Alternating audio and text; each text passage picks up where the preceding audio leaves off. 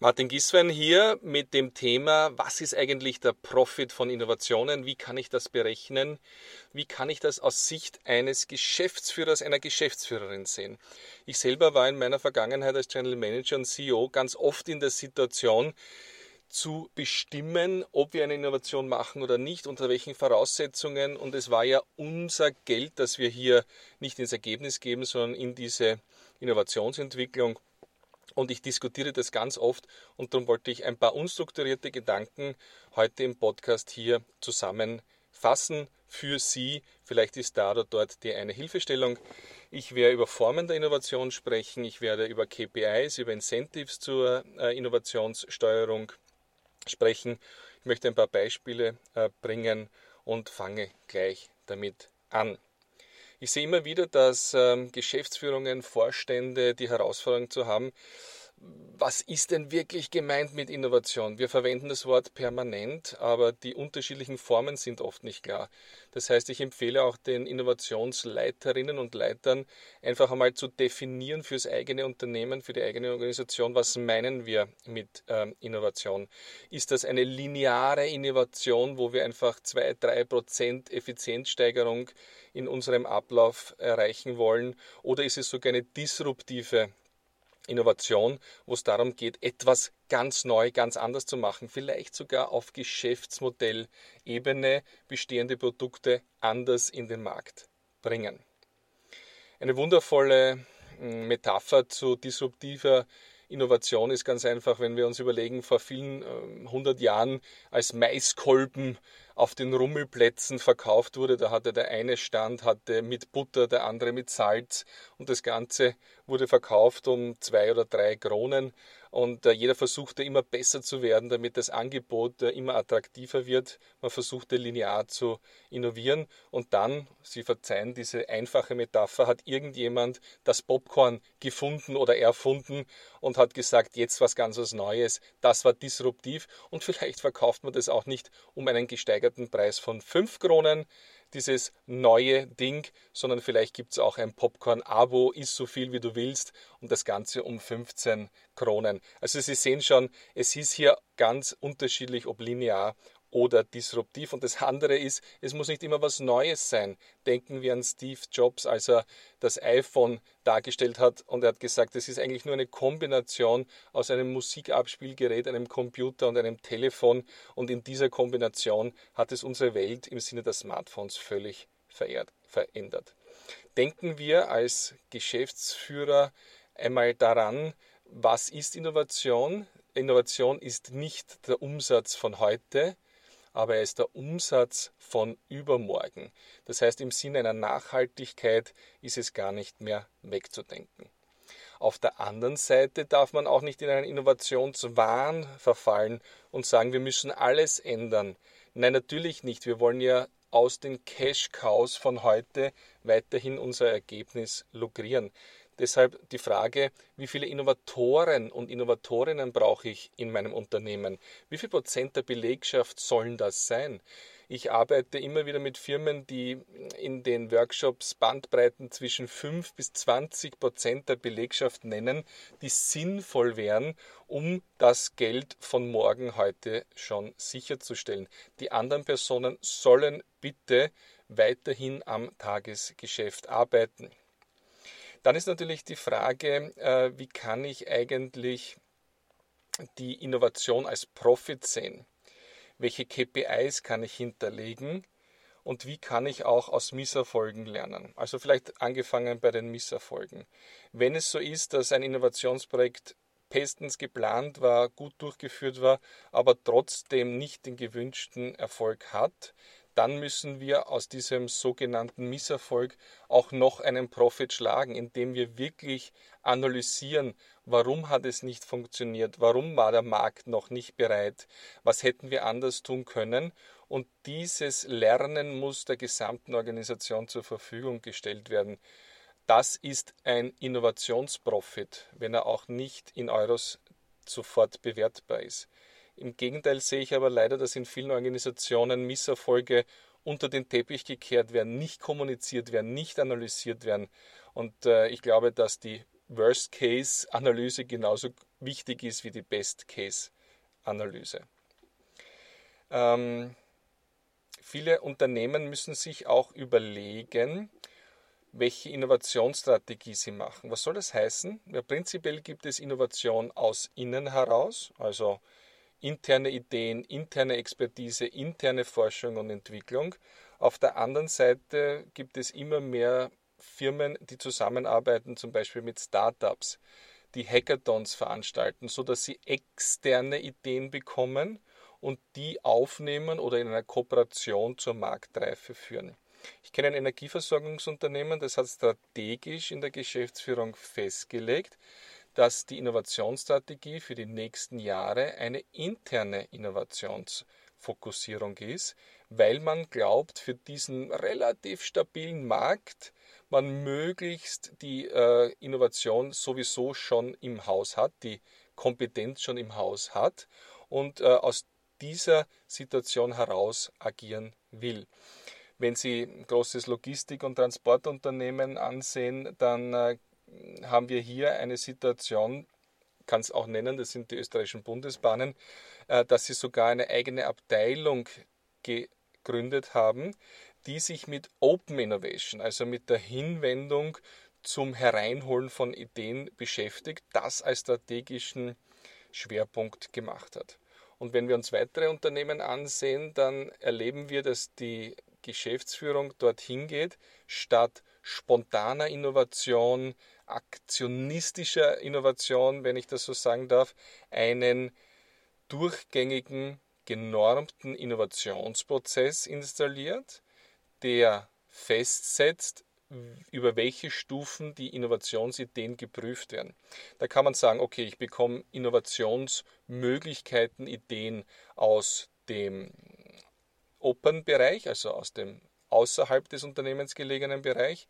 Ich bekomme sie von intern und all diese Ideen bewerte ich gleich. Ich verifiziere sie Richtung Kundenorientiertheit mit einem Design Thinking Prozess zum Beispiel oder einer Customer Journey Analyse.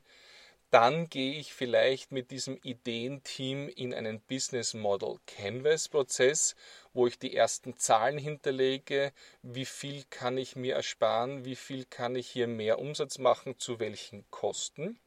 Und dann bewerte ich alle verfeinerten Ideen und verifizierten Ideen mit einer Evaluierungsmatrix, die ich selber aufstelle. Innovationsfreudigkeit, Strategie-Alignment, Umsatzbeitrag, der erwartet wird, Kosten eines Prototypens. Das kann ich alles transparent bewerten und so die Ideen in ein gewisses Ranking bringen. Und die mit den meisten Punkten werde ich zuerst für die Umsetzung beauftragen. Ganz spannend ist, wenn ich auch über die Geschäftsmodellinnovation äh, nachdenke, also nicht nur Produkte, Services, Prozesse innovieren, sondern auch mein Geschäftsmodell. Da darf ich Ihnen für den digitalen Bereich meine Podcast-Episode zu den zehn erfolgreichsten digitalen Geschäftsmodellen ans Herz legen, wo es darum geht, dass wir lernen von den Facebooks und Amazons dieser Welt, denn die haben diese Geschäftsmodellinnovation schon hervorragend vollzogen und da kann man sich etwas kopieren. Da geht es darum, wie können wir Ökosysteme kreieren, statt immer nur selbst als Anbieter am Markt aufzutreten. Wie können wir statt Produzent auch Plattform werden? Wie können wir die Datenwirtschaft eröffnen für uns, indem wir das, was wir schon alles im Unternehmen wissen, zur Optimierung unserer Innovationen verwenden, können wir statt Einzeltransaktionen stärker in ein Abo- oder Subscription-System gehen. All diese Geschäftsmodelle sind erprobt in der Wirtschaft und wer klug Innovation beauftragt, der lässt diese Geschäftsmodelle analysieren und die besten davon umsetzen.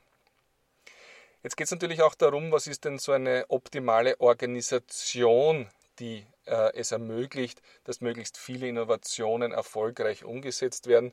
Und da möchte ich nur ein Beispiel äh, nennen, äh, wo es darum geht, dass Firmen wirklich kleine Einheiten, die die große Expertise und die Marktnähe haben, auch wirklich in die Verantwortung nehmen. Micro-Enterprises ist ein Begriff, der bei der chinesischen Firma Haier, H-A-I-E-R, stark und groß geschrieben wird. Das sind 70.000 Mitarbeiter, die in 4.000 Kleinsteinheiten, buchhalterischen, hierarchisch abgekapselten äh, Mikro-Enterprises arbeiten und so sich selbst überlegen müssen, welche Innovation ihr Ergebnis von übermorgen verbessern. Wenn Mitarbeiterinnen oder Mitarbeiter zu Ihnen kommen als Geschäftsführung dann, ähm, und etwas vorstellen, eine Idee, dann mag das so sein, dass Sie aufgrund Ihres größeren Überblicks, Ihrer Erfahrung, Ihres Netzwerkes rasch sagen könnten, oh, die Idee ist nicht so gut, das geht juristisch nicht. Oder das haben wir schon mal ausprobiert, aber das wurde nichts. Ähm, ich bitte Sie, diese äh, Antwortweise zu überdenken. Wir nennen das in der Literatur eine toxische Innovationswand. Das heißt, sie blocken ab, sie zerstören Motivation und ja, sie können sich nicht sicher sein, dass die Idee vielleicht auch noch besser wird, indem sie diesen Mitarbeitern helfen, die Idee besser auszuformulieren. Ganz konkret äh, setzen wir hier gerne ein Business Model Canvas. Nimm deine Idee und trag sie ein und liefer mir die Zahlen. Nummer zwei, die vorher genannte Geschäftsmodellsanalyse. Wie viele moderne Geschäftsmodelle sind mit dieser Idee unterstützbar? Und zweitens, wenn Sie ein ähnliches Projekt kennen, lassen Sie die Köpfe zusammenstecken. Vielleicht kann man lernen, vielleicht war das andere Projekt anders gelagert, vielleicht ist diese neue Idee anders, besser umsetzbar.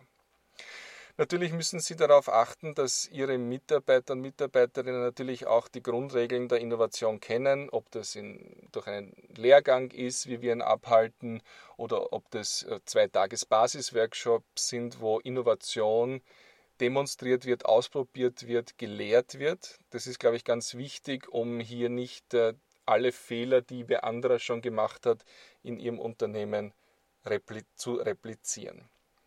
Und dann ganz offen gesprochen unter Führungskräften, Innovation kann man nicht delegieren. Innovation ist nichts, wo man sagt, komm, jetzt mach du mal, sei spontan und, und, und sei innovativ. Wir müssen die Menschen im Unternehmen identifizieren, die gerne Ownership übernehmen, die diese Innovation als ihr kleines Mini-Unternehmen sehen, die sich hineinsteigern wollen und die vielleicht kein Startup gründen, was gut ist, weil sie sonst äh, von, von ihrer Mitarbeiterliste verschwinden wollen, aber die sehr gerne Ownership übernehmen. Und da gibt es alle Spielvarianten, da gibt es den gesteigerten internen Ideenwettbewerb, da gibt es Intrapreneurship-Programme, wie es zum Beispiel bei der A1 Telekom sehr gut laufen oder im Bereich der Raiffeisenbank International, die wirklich Mitarbeitern zwischen sechs und zwölf Monaten Zeit geben, um eine verifizierte Idee zur Marktreife zu bringen. Ich kenne Versicherungen in Deutschland, die sogar einen Schritt weiter gehen, die dann äh, Company Builder engagieren. Das heißt also, aus einer Idee wird ein ausgründbares Unternehmen gegründet und die Ideenträger direkt incentiviert, bis hin zu Gesellschaftsanteilen. Wir können auch von internen Startups sprechen. Kunstwort Intrap, internes Startup. Das wäre eine Steigerungsstufe und wäre das Kopieren von erfolgreichen Innovationsmodellen aus diesem Bereich. Und das kennen wir alle ähm, in der Geschäftsführung. Kommt jemand mit einer Idee, die wird verifiziert und dann heißt es, gib mir Geld dafür. Und ähm, wenn Sie die Möglichkeit haben, Innovation Investment einmal anders zu sehen und vielleicht auch die Menschen, äh, die die Idee haben, auch anders einzubinden, dann kommt hier ein gutes Quote von diesem äh, Vorstand aus der Versicherung, der sagt, ich möchte kein Budget geben für eine Landesgesellschaft, die einen Markt anders innovativ adressieren will, sondern ich sage dem Zuständigen, also zum Beispiel dem Niederlassungsleiter, es ist okay, wenn du das EBIT, das du oder die Dividende, die du an uns ablieferst, in einem Jahr um einen gewissen Prozentsatz senkst, um deine Innovation, die in drei Jahren den größeren Umsatz bringen soll, dann in die Welt bringst. Also ein bisschen eine andere Betrachtungsweise als ein Budget geben hin zu einem Eigeninvestment der verantwortlichen Organisationseinheit, um das zukünftige Geschäft und die zukünftigen Dividenden zu erhöhen. Und wenn wir solche KPIs sehen, mit äh, wie viel bringt eine Innovation, wie viel kostet sie im Vollkostenverfahren, also mit allen Personalkosten, mit allen entgangenen Gewinnen, dadurch, dass das Liniengeschäft weniger gemacht wird, mit allen Ressourcenkosten, Personalkosten, Risiko, entgangene Kapitalverzinsung, dann glaube ich, ist es gut, wenn man auf drei Jahre rechnet. Das heißt also, Innovation wird im ersten Jahr verifiziert, prototypisiert, im zweiten Jahr geht man damit in einen kleinen Markt, in eine Nische, erprobt direkt am Kunden und das dritte Jahr brauchen wir, um die ersten realen Umsätze wirklich einzufahren. Und äh, natürlich ist die Innovation dann noch nicht amortisiert.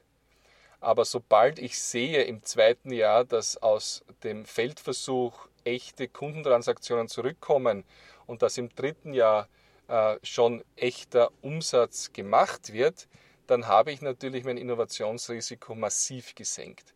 Und genauso kann ich die Incentivierung der beteiligten Innovatoren machen. Vielleicht sage ich, wenn du einen erfolgreichen Prototyp herstellst, bekommst du, Sie erlauben irgendeine Zahl, 3000 Euro Bonus. Okay. Wenn dieser Prototyp in ein Feldprodukt geht, das 1000 Transaktionen generiert im zweiten Jahr, bekommst du 6000 Euro. Wenn im dritten Jahr ein Umsatz von 100.000 Euro erzielt wird, sollst du 10% bekommen. Sie sehen also, dass wir hier auf längere Zeit incentivieren müssen als das normale Geschäftsquartal oder Geschäftsjahr dass wir aber genau diese Incentivierungen auch jährlich vereinbaren können, je nachdem, wie gut die Innovation auch schon in den Markt gekommen ist. Und wenn wir dafür einen eigenen Rechnungskreis aufmachen müssen, wir müssen ja nicht gleich eine Gesellschaft gründen, dann ist das okay. Und dann ist es wieder eine unternehmerische Situation und die Möglichkeit für Mitarbeiter wirklich aktiv zu werden, sich auszuleben.